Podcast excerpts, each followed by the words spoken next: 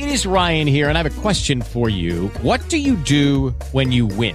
Like, are you a fist pumper? a woohooer, a hand clapper, a high fiver. I kind of like the high five, but if you want to hone in on those winning moves, check out Chumba Casino. At ChumbaCasino.com, choose from hundreds of social casino style games for your chance to redeem serious cash prizes. There are new game releases weekly, plus free daily bonuses. So don't wait. Start having the most fun ever at ChumbaCasino.com. No purchase necessary. BGW. Void were prohibited by law. See terms and conditions. 18 plus.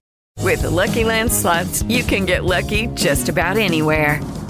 This is your captain speaking. Uh, we've got clear runway and the weather's fine, but we're just going to circle up here a while and uh, get lucky. No, no, nothing like that. It's just these cash prizes add up quick. So I suggest you sit back, keep your tray table upright, and start getting lucky. Play for free at LuckyLandSlots.com. Are you feeling lucky? No purchase necessary. Void where prohibited by law. 18 plus terms and conditions apply. See website for details.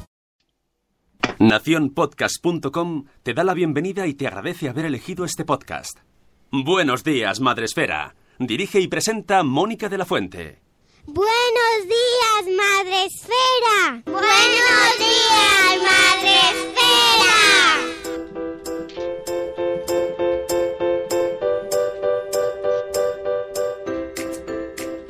Buenos días, Madre Esfera. Hola amigos, buenos días. Bienvenidos un día más a vuestro programa para empezar la mañana de la mejor manera posible. Hoy es lunes 4, ca- no, 14 no, Sune.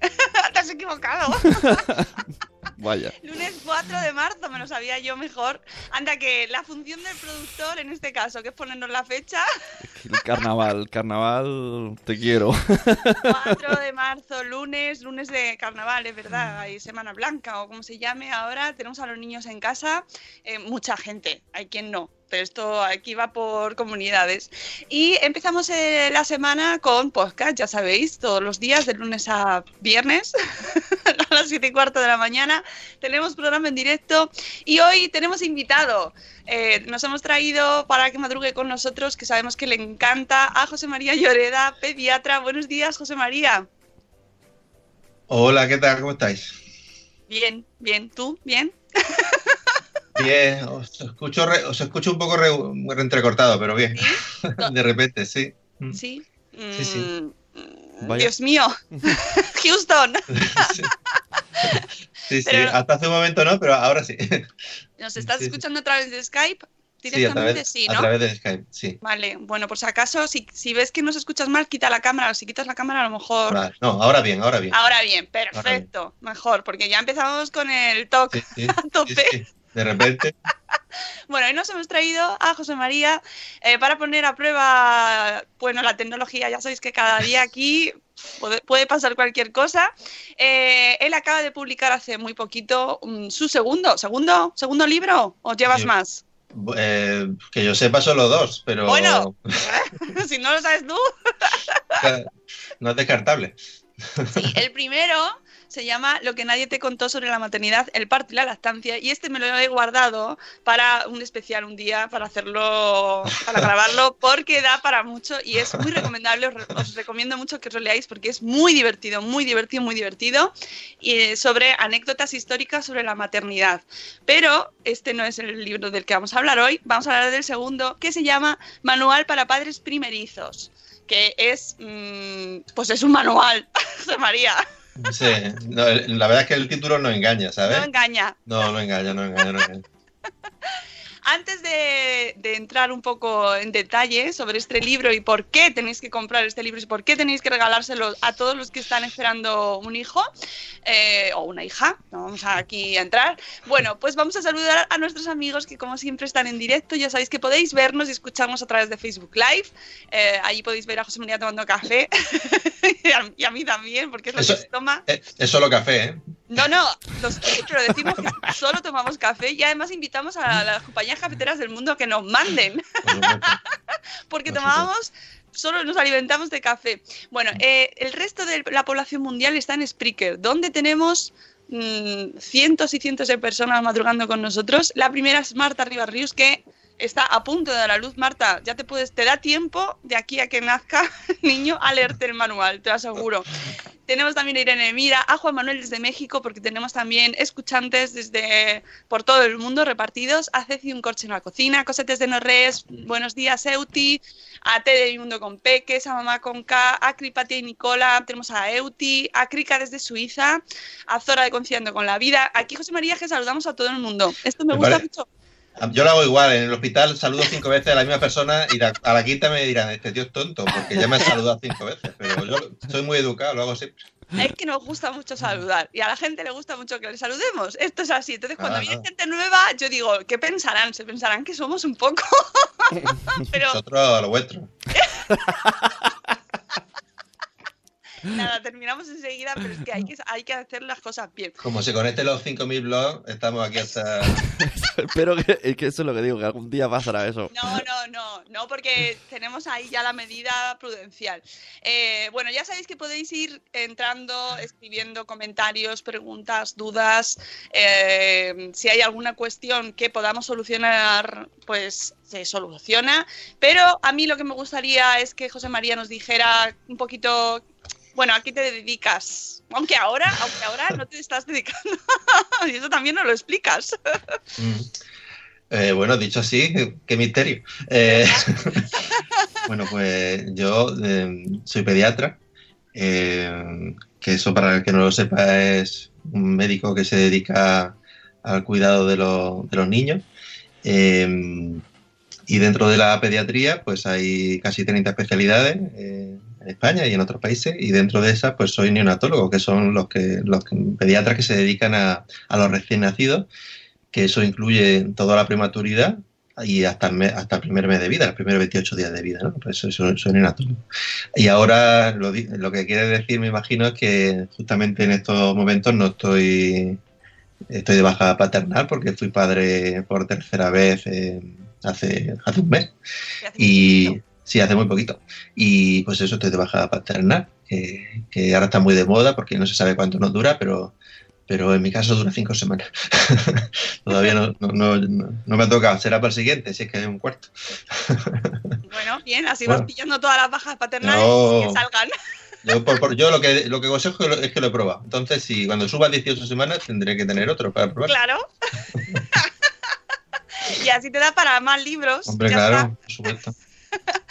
Bueno, pues eh, además, José María, aparte de pediatra y escribir libros, también tiene un blog. Que de hecho, mm, yo te conozco por el blog, que se llama Mi Reino por un Caballo. Sí.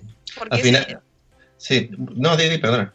Sí, Perdona, porque ese nombre, que me interesa mucho. nos lo Ah, bueno, pues ese nombre, eh, ya bueno, ya sabéis la frase, ¿no? De, de mi reino por un caballo, de, de Shakespeare, ¿no? De una de sus obras que no tiene nada que ver con, con el blog, no tiene nada que ver con Shakespeare. Pero sí, sí es cierto que yo cuando, cuando empecé a escribir el blog, pues eh, empecé porque yo le contaba algunas de las cosas que se escriben en el blog, o en el primer libro sobre todo, pues se las contaba a algunos amigos míos.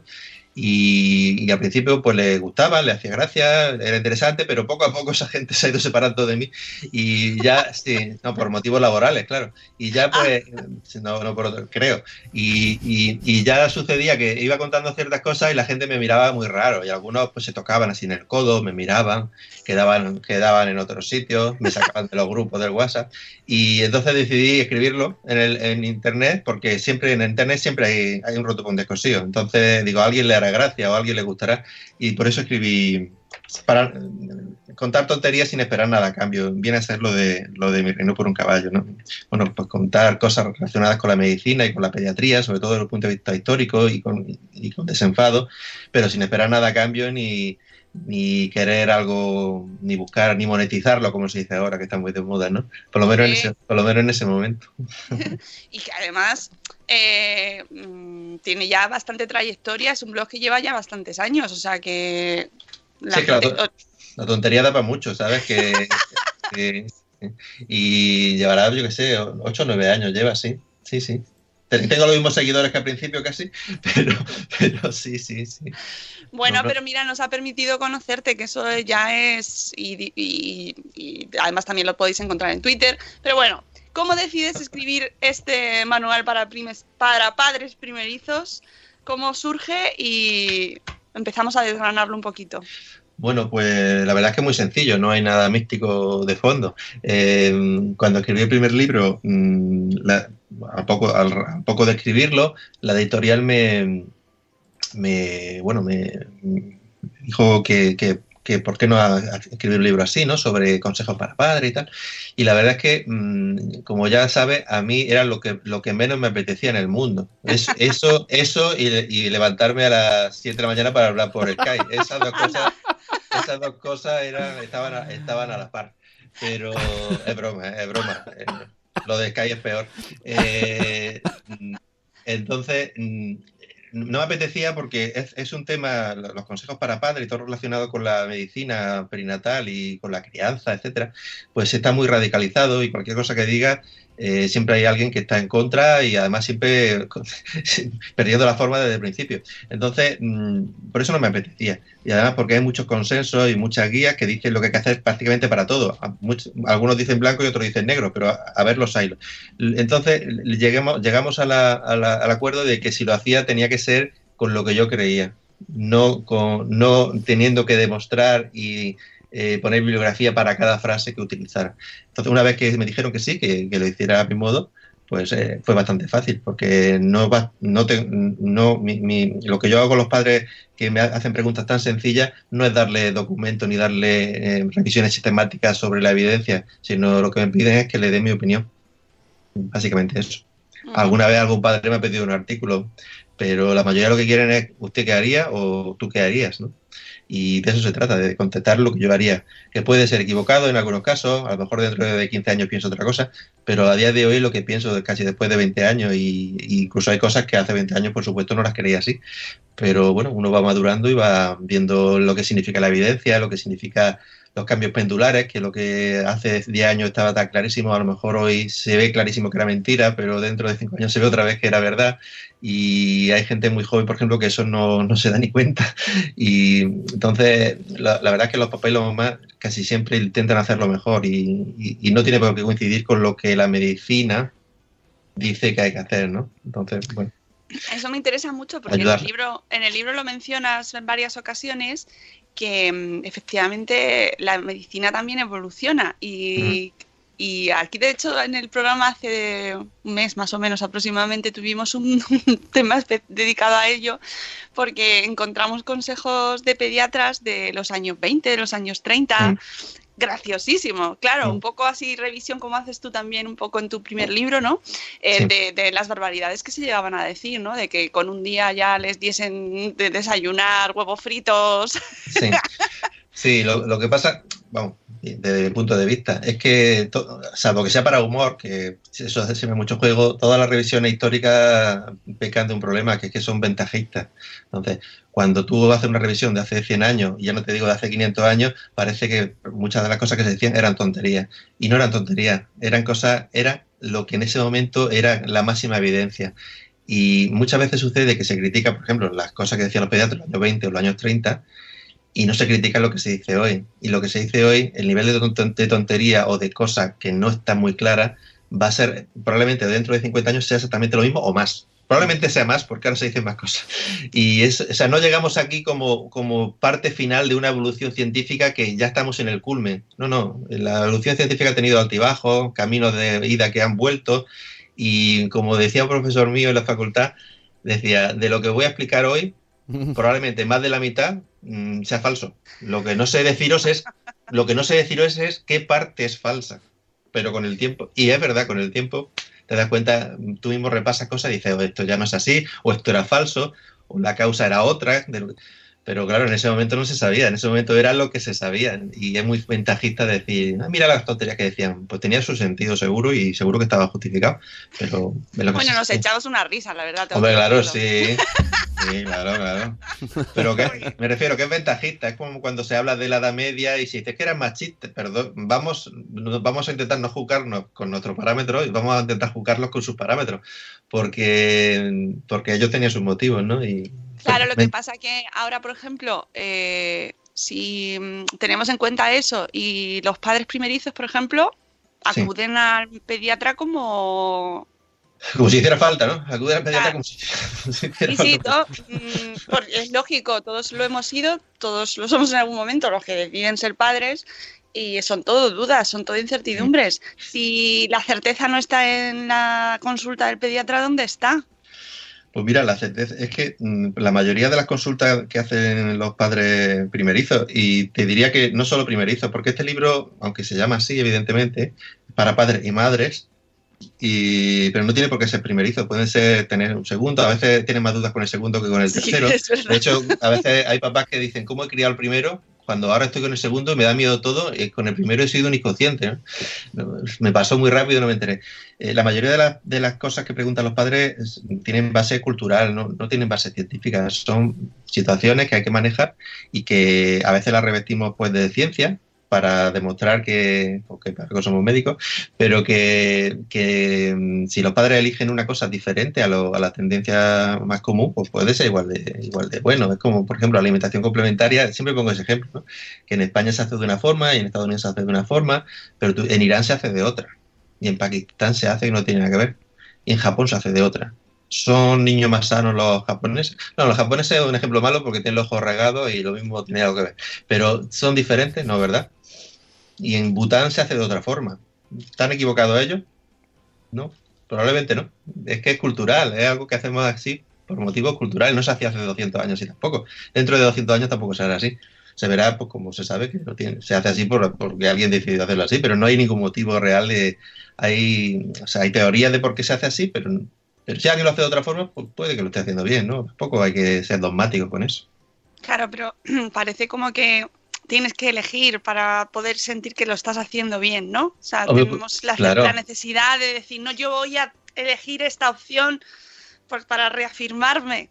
Sí, por supuesto, eh, hay una tendencia a, a que lo- a intentar hacer, a, intentar que con tu hijo, que todo, hacer lo mejor posible de todo, ¿no? No, no solo hacerle cosas buenas, no solo intentar criarlo y- o tratarlo de la- bien, sino, no bien, sino lo de la mejor forma posible. De forma que cuando tú intentas hacerlo en cualquier, en cualquier tema lo mejor posible, todo lo que no se, se acerca a lo que tú haces ya está mal. Porque si Claro. dices, si yo he llegado hasta este punto, todo lo que no llega a este punto es porque no lo están haciendo bien. Pasa en cualquier tema, ¿no? Eh, y, es falso. No, no puedes permitir, no te puedes permitir intentar hacer todo lo mejor posible, porque para cada tema, desde cómo se alimenta un bebé hasta cómo se lava, hasta cómo se le estimula, eh, hay expertos que te dicen que tienes que hacerlo de una determinada forma. Y si le hace caso a- para ese tema a los expertos, ya le- no es imposible hacerle caso a otros expertos para otro tema. Y si le haces caso al segundo, no le puede hacer caso al tercero para otro tema. O el niño explota, porque solo hay un niño. O Eso tú, no- nosotros Uh. explotamos. Eso pasa mucho en medicina, por ejemplo. Te encuentras el consenso para detección. Esto ya no es para padres primerizos, pero te hago un ejemplo. Consenso para detección de citomegalovirus en, en recién nacido prematuro. Vale, te lo lees, genial, mil cosas. le- hay que pedir cito- citomegalovirus a todo ser que nace, casi.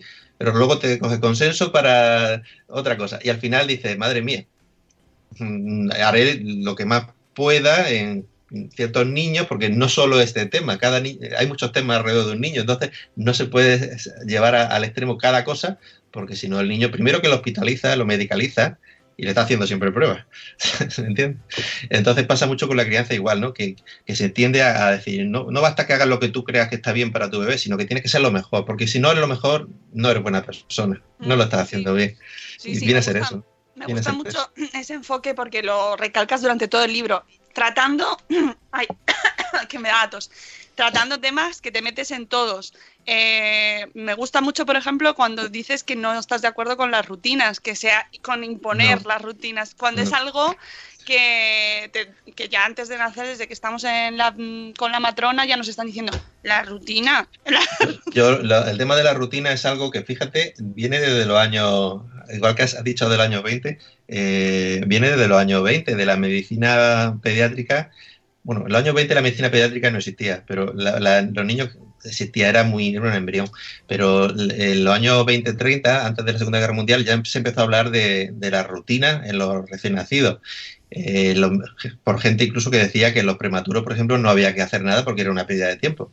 Es verdad que Ah. se le morían, se le morían mucho, pero eh, ese, eh, estaba, estaba por ahí metido el tema de la eugenesia, de los nacimientos solo de... En fin, todo ese, todo ese tema que desembocó en la Primera y sobre todo en la Segunda Guerra Mundial. Bueno, total. Ahí se puso muy de moda lo de las rutinas, ¿no? Entonces estamos en un mundo en el que los padres y las madres somos guay, las tazas de Mr. Wonderful, los unicornios que vomitan arco iris, y luego a un bebé con dos semanas le queremos enseñar a que duerma, a que haga la recta, a que emprenda. Y es un bebé. Y lo que hay que darle es cariño, comida, contacto y pocas cosas más. Limpiarle, sobre todo, cariño y contacto. Y, y entonces, el tema de la rutina en otras edades, yo sigo sin. No soy muy partidario, pero puedo llegar a, creer- a entender que tiene sentido. Pero cuando veo guías que dicen que no se le coja desde los primeros días de vida porque se acostumbra, o que llore solo, o que cuando llore que le des un, un sustituto, como dirían, un sucedáneo del amor de la madre o del padre, que es un peluche, o para que se ahogue, o un trapo, o que lo deje llorar en la habitación para acostumbrarlo, pues me parece, o la rutina del sueño, un, un- recién nacido que duerme 22 horas al día, ¿qué rutina de sueño quieres tener si estás siempre durmiendo?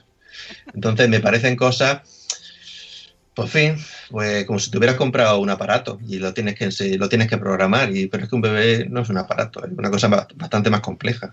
Sí, Entonces- entras en, en el tema de las rutinas, entras en el tema del sueño, que hablas también sobre ello, sobre la alimentación, hablas Mm. mucho sobre la alimentación y dedicas muchos esfuerzos a eh, intentar A ver, que... a ver, a ver, a ver lo que dice. ¿eh? ¿Ve? Me, me en, en posición. Ponte la máscara, la máscara. Se te ve que ten cuidado que tengo aquí una mano y con esta mano te, te puedo dar así. Toma. No, porque es un tema que tú bien sabes que levanta, eh, pues que es- yo creo que es uno de los temas más peliagudos, el Cualquier tema tema- de la lactancia materna y la Sí. lactancia artificial. Sí, ya ves si es peleagudo que muchas veces te dicen, ¿qué hace un hombre hablando de? Eso es lo primero que te dicen a veces. Y tú, bueno, pues ya está. Eh, en fin, ¿qué le vamos a hacer? Eh, pues fíjate, sí, sí, es un tema peliagudo porque hay una radicalización eh, hacia, hacia cualquiera de, los de, ari- de las múltiples aristas que tiene este tema. Se radicaliza.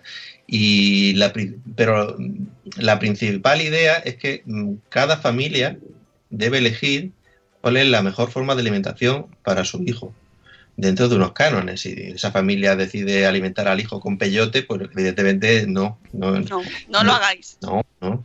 Pero dentro de las diferentes fórmulas de, de alimentación, de, de tipo de alimentación, cada familia eh, elegirá la que mejor le vaya. Y esa será la mejor forma de alimentación para su bebé porque hará que la dinámica familiar eh, sea positiva y el bebé sea feliz y la familia sea feliz. Eh, es muy difícil ponerse los zapatos de otra persona y es muy difícil decirle que esto es lo mejor cuando a lo mejor para esa familia no es lo mejor. Esto que he dicho así, mm, pues alguien te dirá, es que vas en contra de la lactancia. Para nada, todo lo contrario.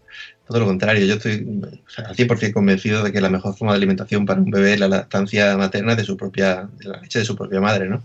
Pero como decía, eh, eso es lo mejor, pero no tiene por qué ser siempre lo, lo que se puede hacer y prefiero una mamá mm, dándole durante un tiempo lactancia materna, eh, un mes, lo que sea, o dándole fórmula artificial mientras la dinámica familiar eh, sea positiva, que una persona que, que, mm, le dé un mes mm, sufriendo, viviendo amargada y acabando al final dándole otra cosa porque, porque las dificultades la sobrepasan. Sí es cierto que muchísimos problemas relacionados con la lactancia materna tienen una solución sencilla. Y es cierto que hay un mundo comercial y hay un mundo de ventas y hay un mundo de dame el WhatsApp que por media hora te doy consejos a 50 euros la media hora, eh, donde se hace más difícil de lo que es la lactancia, cuando la lactancia materna no es tan difícil, salvo casos concretos, pero no es tan difícil. ¿no? Entonces, eh, es verdad que el libro, la mitad del libro es un manual de lactancia materna. Y fíjate que tampoco quería, pero es que eh, la alimentación de los bebés es lo que tiene.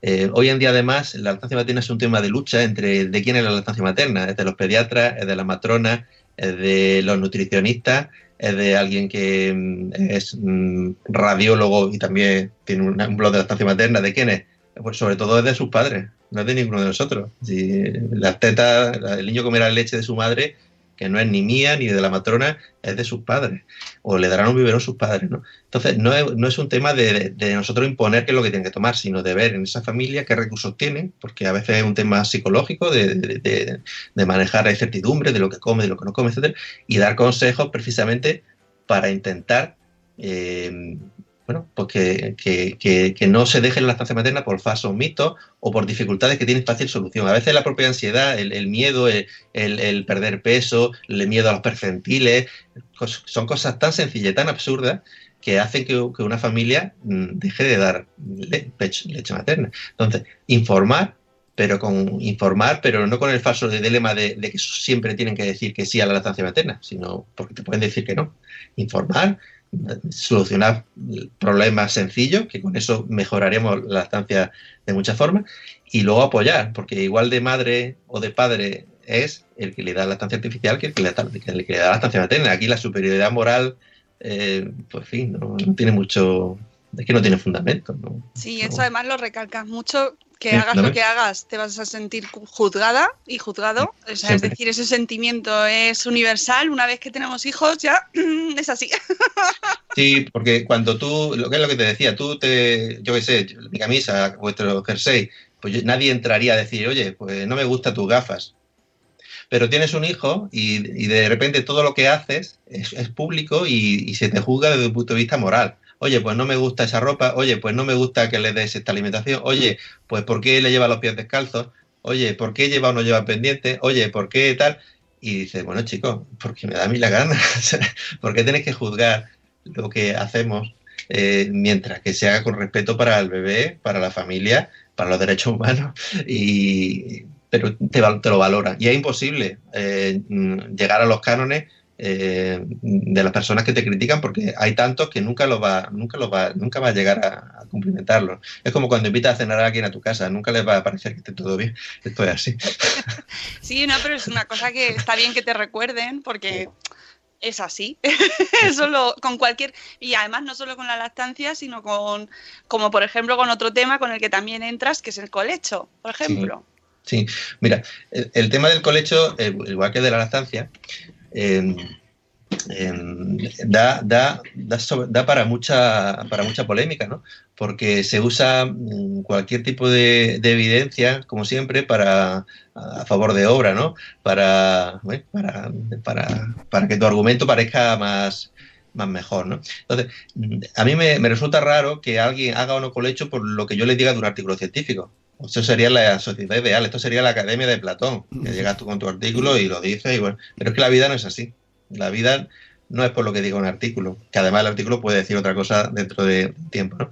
Eh, la vida va más por, por la confianza que tú tengas con los padres, por lo que tú, el bagaje que tú tengas después de leer todos esos artículos y luego por dar tu opinión de lo que se debería hacer. Eh, eh, por ejemplo, volviendo a la lactancia materna, eh, una cosa que dice el libro y que, casi, no sé si me han insultado, pero casi, es decir, que, que la leche materna es in- inigualable, porque inigualable dentro de nuestra especie, claro, pero que no es insustituible, cosa que es evidente, evidente. Hay muchísimos niños que se han alimentado con biberón y ahí están. Y pues eso que es una verdad, pues no se puede decir. Bueno, y pasa como con el colecho, que el colecho, eh, yo por ejemplo con mi bebé que tiene un mes, todavía no ha tocado la cuna. Hacemos colecho o colecho o algo peor, no sé ni lo que hacemos, pero es que no sale, está siempre en la cama. Está siempre en la cama. Entonces, el colecho mm, pues tiene su, tu ventaja, mucha. Primero que es muy que es muy da, da mucho placer y eso no se puede mesurar con datos objetivos. Es, es placentero, es placentero. Y, y, y tiene otros beneficios para la lactancia, etcétera. Pero nadie hace colecho, o nadie debería hacer colecho solo para mejorar la lactancia, que también. Yo creo que el principal motivo es que es muy, muy placentero, pero tiene sus riesgos como todo. Si tú al bebé te echas encima de él porque ha hecho colecho después de beberte dos botellas de vino, pues lo puedes aplastar y no darte cuenta. Si a ti se te cae de la cama, pues se te ha caído. Si se te ha caído entre la cama y el hueco del, del colchón, pues se puede asfixiar. Si haces colecho con un perro y dos hijos más, pues lo pueden aplastar. Y eso no lo va a mejorar la lactancia materna. Eso no lo va a mejorar el uso de chupete. Eso es un tema que se, que se conoce, ¿no? Entonces, hacer cosas y decir, no, no, esto es imposible, no da ningún problema, pues claro que da problema, da problema todo. Eh, todas las cosas tienen su riesgo, simplemente hay que saberlo, hay que saberlo. Y el colecho, pues evidentemente, si tienes una obesidad mórbida y tú no cabes ya en la cama, pues es arriesgado que además haya un bebé. Pero se puede hacer, se puede hacer, no está recomendado. Si toma droga, no está recomendado. Eh, si tienes un sueño tan profundo que es imposible despertarte, pues es complicado. Pero teniendo en cuenta todos esos factores, eh, el que quiera hacer colecho debería hacer. Luego te encuentras cosas que te dicen, es que si haces colecho y das leche, se anula el riesgo, como si esto fuera una cosa tan sencilla que para mí es trivializarlo, que hay artículos que tal. Esto no va de yo sumo, resto y el resultado final me sale que no hay riesgo. Hay riesgo hay riesgo porque aplastarlo lo puede aplastar siempre, ¿no? Y, en esos debates ves gente y padres agobiados porque necesitan que les digan, no, no, el colecho es seguro. O la gente quiere mensajes claros, ¿no? Sí. Y, en medicina y en la vida los mensajes claros existen, pero em, muchas veces eh, sirven para un, para un, grupo de personas, pero hay otras opciones. Y, no es todo tan sencillo. Cuando los mensajes claros, que es lo que se lleva en día, en Twitter y tal, la, la inmediatez, lo de dos y dos son cuatro y ya está, pues a veces de fondo siempre hay más cosas, ¿no? Y en el tema del colecho pues igual. Es una de las cosas que tienen que decidir los padres. Hay que darle su información y sobre todo a la hora de hacerlo, las pautas para hacerlo bien. Mm, porque evidentemente, si el colecho, decir que se puede, se puede hacer colecho, pero si eres colecho, haces colecho, soy cinco en la cama, eh, tienes obesidad mórbida, bebes, fumas, y etcétera, etcétera, y usas almohadas y cinco peluches, pues estás haciendo un colecho de más riesgo que si lo haces de otra forma.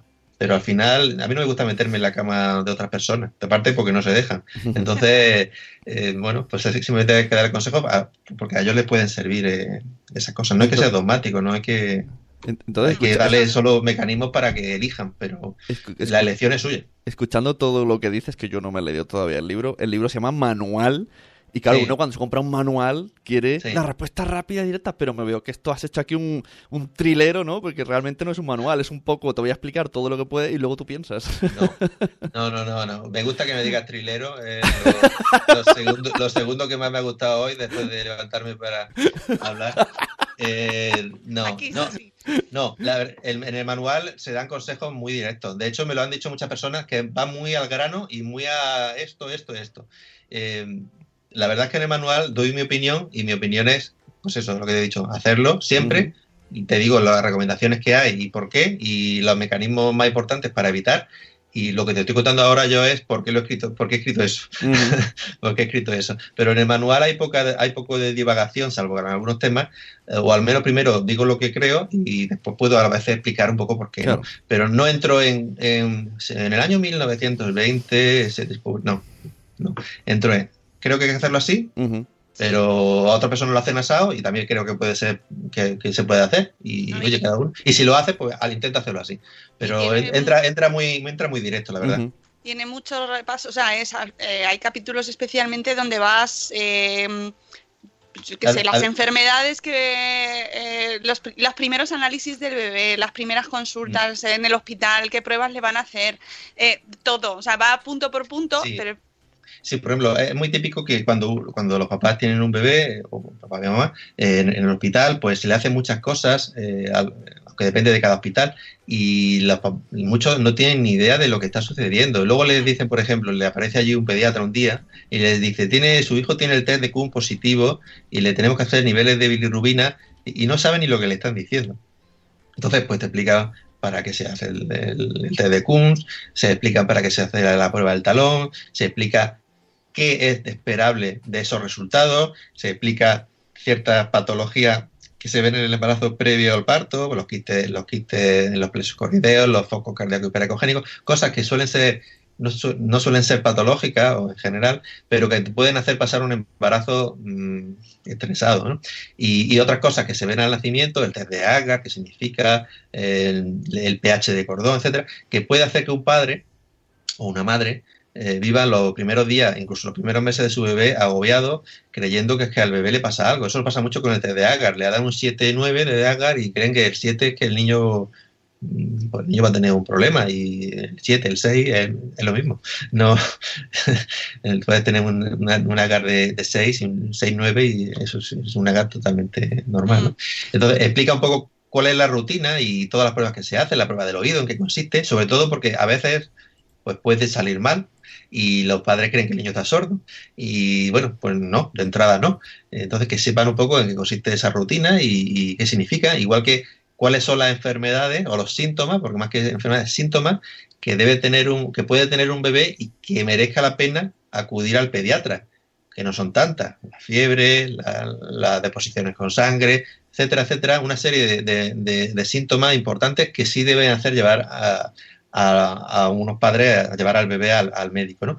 Y luego, por ejemplo, hay otro capítulo sobre enfermedades frecuentes eh, que no tienen por qué llevar la urgencia, ni mucho menos, pero bueno, que son frecuentes en el primer mes que pueden ayudar un poco a entender lo que pasa, la ictericia, eh, eh, en fin, eh, la pérdida de peso, eh, la plagiocefalia, etcétera. Eh, esto de la pérdida de peso, por ejemplo, que es muy común y que la mayoría de las veces es fisiológico, es decir, es natural, no tiene importancia.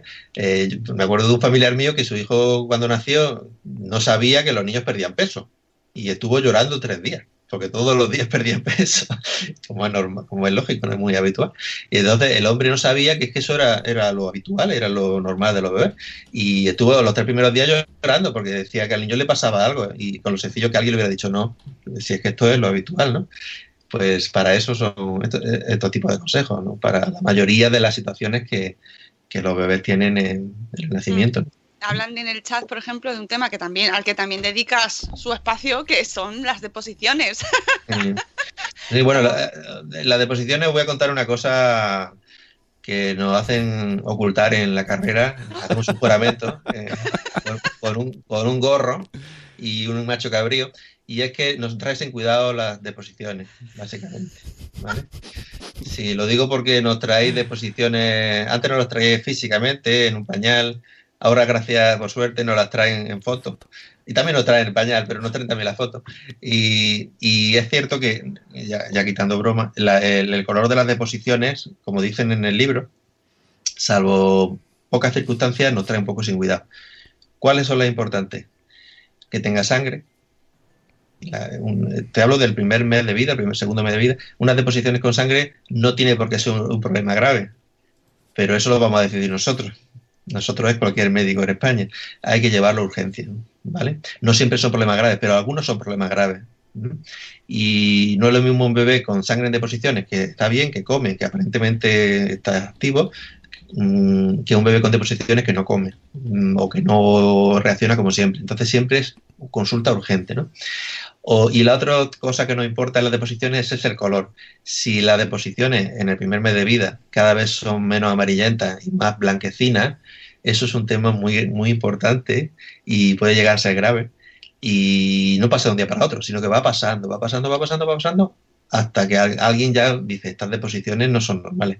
Es un problema hepático que suele ser grave y esas son las dos únicas cosas. Muchas veces ese problema los papás no, no, no son conscientes porque como son las cagas que su hijo, que su hijo hace, pues para ellos son normales.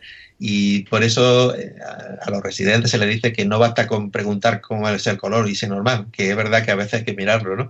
Porque alguna vez, el último que hemos tenido así, decían que eran normales y las deposiciones prácticamente eran blancas. Pero para ellos eran normales. ¿Me entendéis? Claro, el resto, más verdosa, menos verdosa. Pues, chicas, yo te, te juro que no sé muy bien qué significa. Pues pre- preocupar, preocupar. Así que os leéis también ese capítulo. Y luego también eh, es- hay un tema que también tratas aquí y que con el que has luchado mucho en el blog, que es eh, los pulpitos. Bueno, bueno, los pulpitos es parte de, de, el- pues lo que estamos viendo, ¿no? De los beneficios inventados que hay respecto a, los recién nacidos. En los recién nacidos son un nicho económico tremendo, tremendo, mueve millones de euros y, los pulpitos es otra cosa más. Eh, si los pulpitos, eh, que dicen los pulpitos que mejoran neurológicamente a los prematuros, si los pulpitos hubieran dicho que están bien, que los niños están más confortables, que, que quedan monos, que se agarran a ello y punto, que pues genial. Yo, pues, cada uno tendrá su opinión, pues como otra cosa, pues te pueden gustar más o menos. Pero cuando te dicen que los, que los prematuros mejoran neurológicamente por tener pulpitos, ay, ahí ya hay una cosa tan seria que que vender esa, vender esa trola, pues no me parece. Ahora, ¿qué sucede? Que el 95% de las unidades de neonatología de España han salido sus jefes, sus jefes de sección y su adjunto y su enfermería con los pulpitos. Y eso me parece una barbaridad. La Sociedad Española de Neonatología no se ha pronunciado sobre los pulpitos. Y eso me parece una barbaridad. ¿Han hecho alguna declaración a raíz de algún post que tanto yo, el burro por delante, como algún compañero ha escrito? Pero no se han, no, yo he visto gente ahí hablando de, de evidencias para mil temas que son, se ponen súper estrictos y luego diciendo que los pulpitos mejoran el desarrollo neurológico, cuando eso ni está demostrado ni hay visos de que eso sea así. Están Pero- preguntando, están preguntando en el chat qué son los pulpitos y son un, se pusieron de moda hace un par de años, ¿verdad, José María? Que Sí. son unos animalitos de ganchillo. Sí, un animalito de ganchillo que se mete en el, al, al bebé prematuro para que lo agarre y en teoría decían que sí, que el bebé se simulaba agarrarse al cordón umbilical, como si alguien supiera que agarrarse al cordón umbilical sirve para algo. Pero que al fin, o sea, en principio el concepto no está mal, me refiero, porque surge de una manera como, mm, en teoría, para ayudar o, o para, para Sí. apoyar y visibilizar estas situaciones, ¿no? Y es como una campaña que tiene unos, un- desde fuera parece muy positiva, ¿no? Desde, desde fuera parece muy positiva, pero es que Claro. desde, fuera, desde fuera a veces las cosas parecen lo que no son. Claro, pero que yo creo Desde- que por eso mucha gente se ha... Porque Sí, nosotros eh. incluso también lo comentamos aquí, ¿no? Que cómo te va a parecer mal, ¿no? Que gente Sí, deja pues, eh, solidariamente pulpitos. Claro, es que, es que todo lo que hoy le ponga solidario está ya vendido. Pero, y, y de hecho, hay gente que, eh, por supuesto, lo hace y, aunque también lo venden en el corte inglés, lo hace y lo- los dona y lo hacen con su mejor Claro. intención. Pero, como decía, si solo fuera eso, pues bueno. Pero es que el tema de los pulpitos, como hoy en día todo te lo intentan vender de ciencia, como los yogures. No te puedes comer un yogur porque esté bueno, te lo tienes que comer porque te sirve además para algo, no solo por placer. Te lo venden, que es lo que más venden, que mejora el desarrollo neurológico, pues chica, eso no es así, no es así. Y no hay nadie que lo pueda demostrar a día de hoy. Entonces, es la parte donde algunos neonatólogos, pues estamos totalmente en contra. Porque cuando un bebé de 25 semanas, que tiene un riesgo neurológico tremendo, alguien dice que por poner el pulpito va a mejorar, pues chicos, Pero, pero es que eso, empeora, empeora en algo, es decir, es peligroso que se metan los pulpitos. pues mira, eh, para empezar, hablando de la muerte súbita y hablando de la asfixia en la cuna, eh, no se recomienda los- los- ningún peluche en la cuna. Y ahora te ves en la maternidad de niños de 4 kilos 500 con el pulpito en la cuna de la maternidad. Entonces, primero, si está pensado, no es para niños de 4 kilos. Segundo, si decimos que no se pueden poner peluches, ni almohadones, ni ningún tipo de juguete en la cuna, ¿qué hace un pulpo metido en la cuna? ¿Qué hace un pulpo? Entonces, no- es un poco incongruente. Y tercero, le estamos vendiendo una esperanza que, desde luego, científicamente, eso no, no hay ninguna evidencia de que sea así. ¿Que puede que sea algún día y se demuestre? Pues puede ser. A mí me parece una moda de la falsa humanización que está socialmente muy arraigada porque todo lo que sea humanizar queda muy bien, pero los que trabajamos con los, con los prematuros y los que vemos niños con parálisis cerebral, ojalá el pulpito fuera la clave, porque entonces le metería yo los pulpitos. Pero me parece, me parece una banalización de lo que es un gran prematuro y no hablar de lo importante que es la atención temprana, que es el acceso a las terapias, que es la fisioterapia.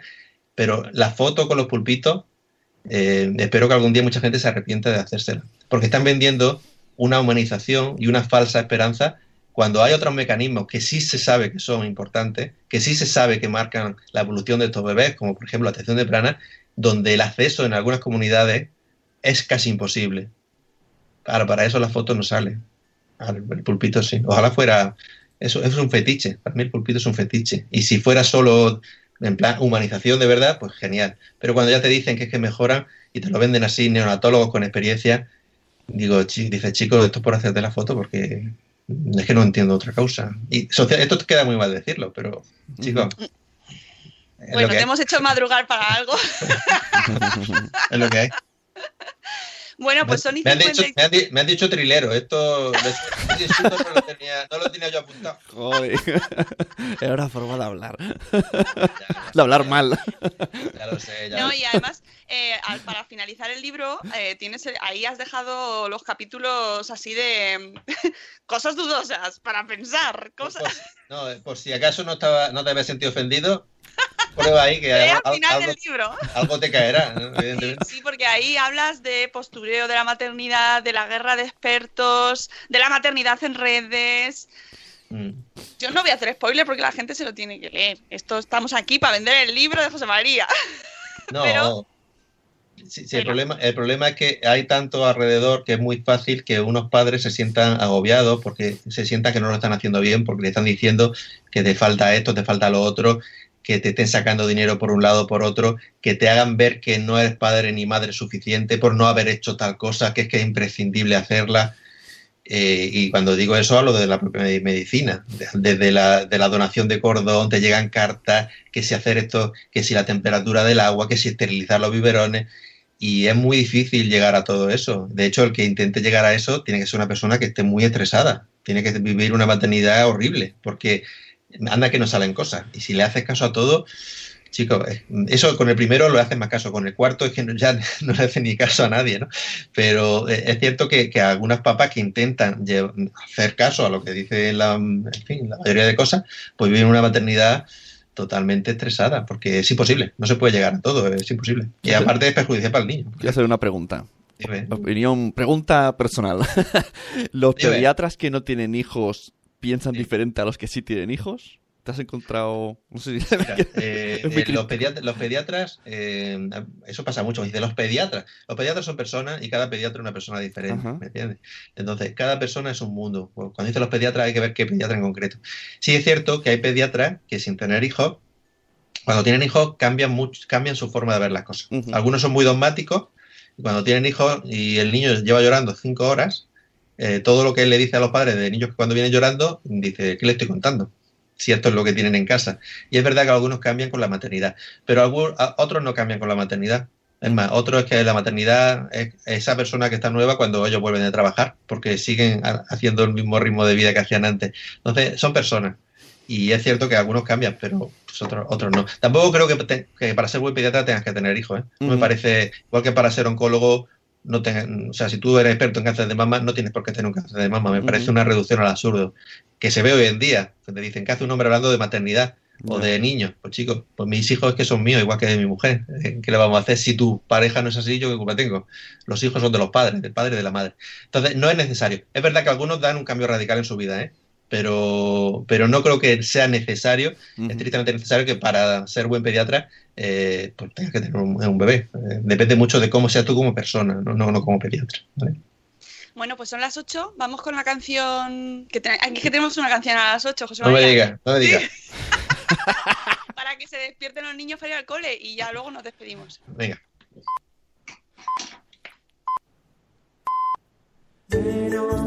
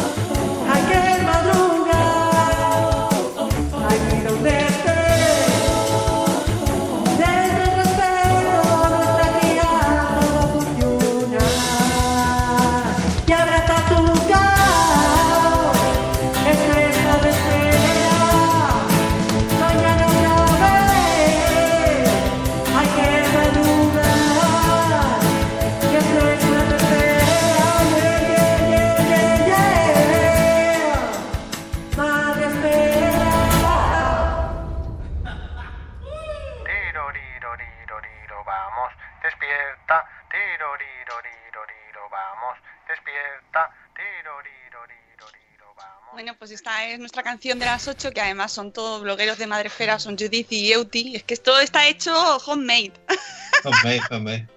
Es un- Tenía ahí un sampler de una canción, ¿no? De... Sí, sí. Sí, original no es. Eso te iba a decir. Eso te iba a decir. Me, has- me ha recordado a Shrek, pero bueno. Sí, sí, sí. Bueno, pues eh, yo creo que hemos hecho un repaso Bueno, no sé si nos dejamos algo, José María, pero yo creo que ya que se compren el libro, ¿no? Bueno, en fin, el libro tiene muchas cosas, ¿no? Lo que sí tiene es pocos dogmatismos, mucho- muchas opiniones directas, eh, más directas de lo que hemos hablado aquí. eh, mucho más. Es todo, es todo directo, es lo que me han dicho. Es que es muy directo. Pues es que de eso se trata. Y sobre todo intentando ver que es un libro no para unas madres o unos padres concretos, no para los madres que hagan lo que yo digo, sino viendo qué hacen los padres, pues intentando mejorarle o darle información, pero los que tienen que decidir las cosas son ellos. Porque que son los padres de sus hijos, no somos nosotros. Nosotros simplemente estamos para ayudar. Esto no es un libro para los padres que toman la estancia materna, que dan la estancia materna o la estancia artificial. Esto es para un libro para padres y madres. Cada uno hace unas cosas, pero yo no dejo de ser pediatra porque los padres hagan algo que a mí no me guste. Simplemente, incluso cosas que no me gustan nada, sí tengo que seguir siendo el pediatra porque hay que mejorarle, eh, a lo mejor en ese aspecto lo que pueda y en otros aspectos. No, no puede renunciar al niño. Todo lo contrario. Eso me Todo lleva ahí a la última frase, sí, que, porque tú hay un capítulo donde pones cómo elegir un buen pediatra, los pediatras no podéis elegir a vuestros pacientes, ¿no? Eh, no, no, no, no, no, no, normalmente no, normalmente no. Pero e- ese esa parte es, mm, es sobre todo no para que te asignan la seguridad social. Que yo, yo trabajo en la seguridad social, yo no, yo nunca he trabajado privado. Por eso creo que lo puedo decir con más conocimiento, porque no, no tengo ningún beneficio en esto. Pero es verdad que muchos padres siempre buscan tercera, cuarta, quinta, sexta, séptima opinión hasta que encuentran un dúo patológico en el que si le siguen el rollo, ¿no? Pero a veces eh, es importante buscar un, si quieres un pediatra o puedes elegir un pediatra, es importante saber qué parámetros tienes que buscar. Y lo más importante es que tenga unos valores culturales muy parecidos a los tuyos. Porque si él no opina como tú en lactancia materna, en vacunas, en cuidado del bebé, en sueño, y en- va a ser una pelea cada vez que vayas con él. Entonces Claro. tienes que buscar a alguien que tenga unos ide- unas ideas parecidas a las tuyas y a partir de ahí pues vamos a aprender y a, y a ver qué podemos hacer por el bebé. Pero mm, si tú eres no, no quieres ponerle vacunas a tus hijos y buscas un pediatra que es pro vacunas, como debería ser, pues vas a tener problemas. Hay que vacunar a los Hay, hijos. hay que vacunar a los hijos, ¿no? Eh, el ahora sí, el libro no dice que si los papás son antivacunas, yo ya al niño no quiero saber nada de él, todo lo contrario. Son donde más puedo hacer, porque si consigo vacunarlo de las, de las, de las obligatorias, ya hemos conseguido algo tremendo. ¿Me entiendes? Entonces no, no se puede renunciar al niño, sobre todo cuando los padres tienen dificultades, son a los niños que menos hay que renunciar, porque los que va todo como la seda, ¿qué dificultad tiene? Una, va como la seda. Pues nada, que nos ha encantado hablar contigo, José María. Que yo mm, recuerdo el nombre del libro es Manual para Padres Primerizos, que como nos ha dicho José María, mm, nos aplica a todos. Eh, de verdad que sí, porque además yo eh, he aprendido cosas que no sabía, ¿eh? Y, tengo dos hijos, pero ha habido cosas que digo, mira, esto no lo sabía yo. Pues mira, O sea ya, ya es algo, ¿eh? Porque hoy en día todo el mundo sabe de todo. y No, lo tiene no, todo no. claro. Aquí, en- justo en este programa, somos muy ignorantes. O sea, he apre- yo también he aprendido escribiéndolo. He aprendido escribiéndolo porque a veces, como decía uno, como decía por ahí alguien que, no sé quién es, pero si, si, si se lo explica a tu abuela y no, y no lo, si no eres capaz de explicárselo a tu abuela, es que ni tú lo entiendes. Y a veces hay que explicarlo en palabras sencillas para ver si tiene sentido. Y darte cuenta de decir, oye, pues eh, esto es una tontería. Oye, pues así es como la única verdad de esto es esto que estoy diciendo, porque lo demás es, como decía el compañero, darle vuelta a las cosas, ¿no? Pues muchísimas gracias por madrugar, de verdad. Eh, es broma, es broma. bueno, nos lo va a guardar ahí. Que volveremos a hablar, volveremos a hablar para este segundo, bueno, para tu primer libro, que lo tenemos ahí pendiente y os emplazaremos cuando salga ese programa porque nos reiremos mucho. Esta, esa, esa vez sí que nos reiremos mucho sobre historias sobre la maternidad y sobre la crianza porque son divertidísimas. Eh, algunas incluso inquietantes y que... Sí, hay- hay- bueno, bueno, bueno, ahí la, la parte paranormal de, de la maternidad eh, sería para no Yo dejar de hablar. que no ves, lo ves, yo ya no he visto los conejos igual. Calla, calla, el tema del conejo da para mucho juego, No, pero lo vamos a dejar aquí porque quiero que la gente se quede con ganas de más. Pero de verdad, mil gracias, que tenga muchísima Nada, suerte con tu libro y la gente que lo lea porque merece mucho la pena. Nosotros nos escuchamos mañana a las 7 y cuarto de la mañana, ya sabéis, con la agenda con Rocío Cano. Os queremos mucho, que paséis un día maravilloso. Hasta luego, Mariano. Adiós. ¡Hasta mañana! ¡Hasta mañana!